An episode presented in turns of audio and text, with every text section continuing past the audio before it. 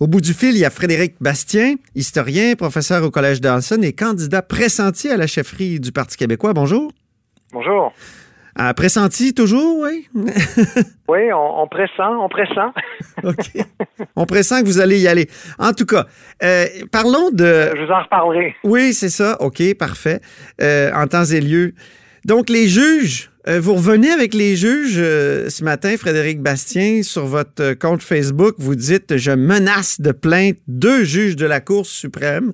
Euh, pourquoi? Expliquez-nous pourquoi et, résumez-nous donc votre position. Oui, eh bien, alors, vous avez le juge. le juge Russell Brown qui doit aller faire une conférence, n'est-ce pas, à la société, une association de juristes, n'est-ce pas, qui s'appelle Lord Reading, n'est-ce pas? Et cette euh, association euh, donc euh, profite de cet événement pour lever des fonds. Et le juge en question, le juge Russell Brown, va être présenté par sa collègue Rosalie Abella. Alors, il y a différents prix qui sont prévus. Là. Ça varie entre 0 et 125 pour les, les membres. C'est deux juges de la Cour suprême?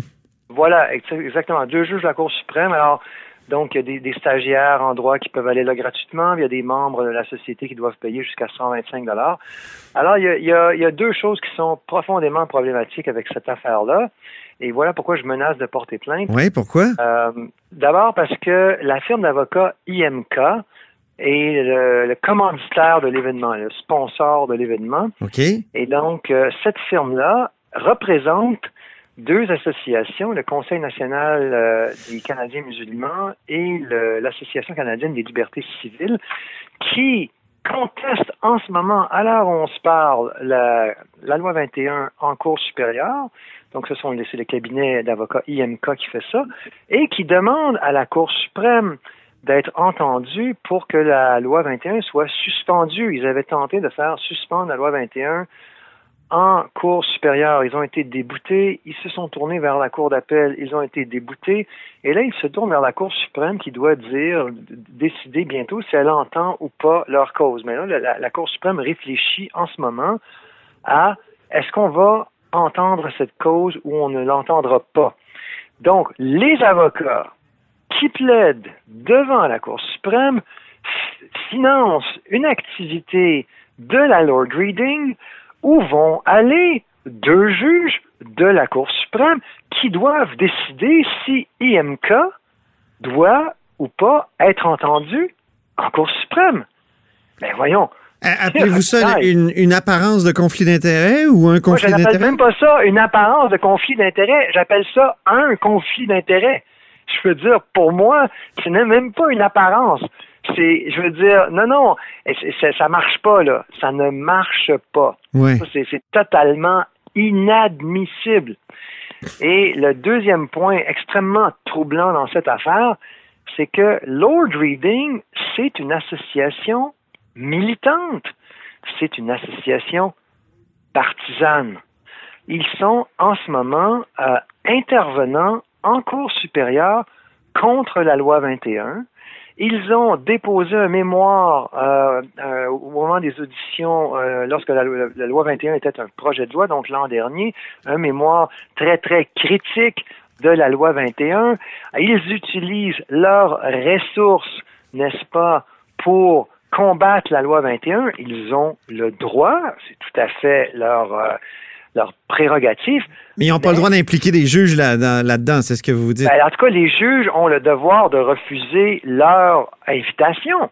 Les juges ne peuvent pas euh, aider, euh, ne serait-ce qu'indirectement, au financement d'une euh, activité partisane dans une cause dans laquelle la Cour suprême est mêlée. Est-ce que le, le mouvement laïque qui tient parfois des activités type conférence comme, euh, comme celle-là, a déjà reçu des juges de la Cour suprême, par exemple, ou d'autres ben, juges de, la euh, Cour d'appel? Ou... Pas à ma connaissance, mais moi, je, pose la question. Parce que, évidemment, le mouvement laïque est pour la, loi 21. Pour la loi 21, voilà, vous faites bien de le préciser, mais ben moi, je serais bien curieux de voir euh, euh, qu'est-ce qu'on les, les, cris d'orfraie qu'on qu'on aurait au Canada anglais, chez les partisans de la loi 21, chez les, les fédéraux, si des juges de n'importe quelle juridiction, Cour suprême, Cour supérieure. Donc, allez-vous allez-vous déposer euh, une plainte, Frédéric Bastien?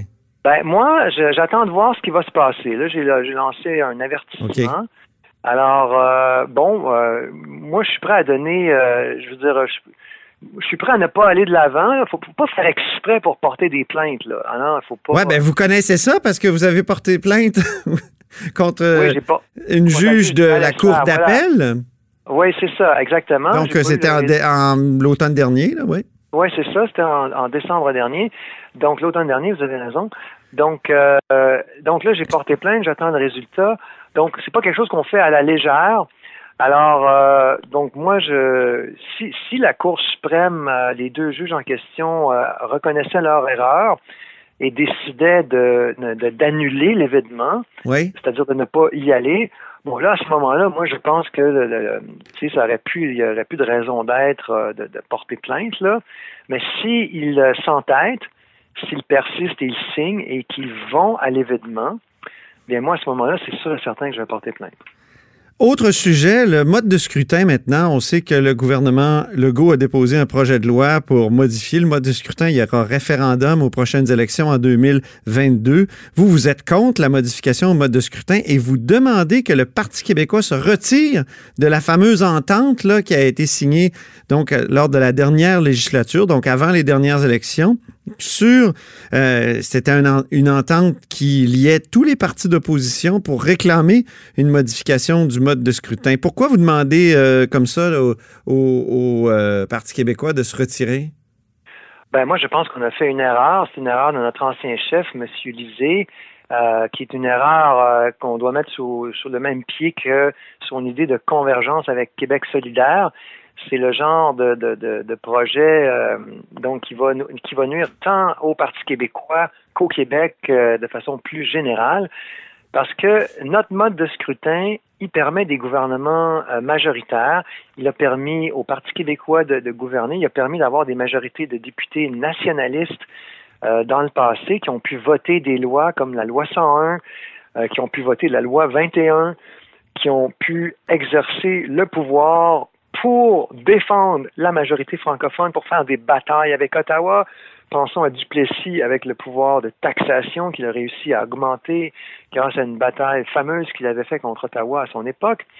Donc, euh, Donc les, distorsions électorales sont bonnes pour la nation? C'est-à-dire que y a, y a, ça nous donne un gouvernement stable, capable de prendre des décisions difficiles. Regardez deux, deux pays en ce moment qui ont vécu des, qui vivent des difficultés politiques euh, importantes. Israël, où on a le scrutin proportionnel. Oui, mais là, c'est radical, Frédéric Bastien, quand même. Oui, ben, euh, prenez, prenez l'Italie dans ce cas-là, où on a un, scrutin proportionnel avec euh, qui, est, qui est moins, disons, moins extrême que le, scrutin, disons, en Plus modéré, oui. Plus modéré, voilà. Alors, en Grande-Bretagne, là, qu'est-ce qui a mis fin à la crise du Brexit? Parce que la crise du Brexit, elle est terminée. C'est la dernière élection. C'est le mode de scrutin comme nous l'avons ici. Il y a un parti qui a gagné, qui a une majorité et qui peut enfin dire, voilà, nous, on enclenche avec le Brexit. C'est terminé. Il n'y aura plus de discussion et tout le monde va se rallier à ça. Donc la crise politique, elle est terminée. Alors vous regardez l'Italie, on est à une crise politique une après l'autre et, on n'en finit plus. Il y a d'autres exemples comme ça, je vais vous en donner un que, qui, qui, moi, m'interpelle beaucoup. C'est la quatrième République en France qui a été mise en place en 1946 jusqu'à 1958. Le gouvernement le plus long de la quatrième République, ça a été neuf mois, et ça a été un gouvernement qui a été de crise en crise, incapable de prendre des décisions très, très importantes qui avaient à être prises à l'époque. C'était la guerre d'Algérie, la guerre d'Indochine, il y avait toutes sortes d'événements incroyables, dramatiques. Et quand De Gaulle, en 1958, est revenu, il a fondé la Cinquième République, une des choses qu'il a faites, il a éliminé le scrutin proportionnel, mhm. qui était le scrutin de la Quatrième République. Et il l'avait bien compris, et les Français l'ont massivement appuyé, qu'une des raisons pour laquelle la Quatrième République s'est enfoncée dans la paralysie et a amené la France au bord du gouffre, c'était justement l'impossibilité de dégager des majorités parlementaires. Mm-hmm. Alors, et ça a été une crise, à un moment donné, la France était presque au bord de la guerre civile. Alors, s'il y avait aujourd'hui un scrutin proportionnel en Grande-Bretagne, tel qu'il nous est proposé aujourd'hui, la Grande-Bretagne en aurait pour dix ans encore de crise, on aurait eu pour dix ans de plus de crise de Brexit. Alors, nous, au Québec, on a la question de l'indépendance, on a la question de la survie du Québec comme peuple, on a des, on a des, questions fondamentales qui se posent en plus ou moins en permanence pour nous. On a besoin d'un système qui va permettre des majorités et qui donne le pouvoir aussi à la majorité francophone. Allez-vous euh, comparaître devant la commission parlementaire qui se penche justement sur le projet de loi euh, sur euh, la modification du mode de scrutin?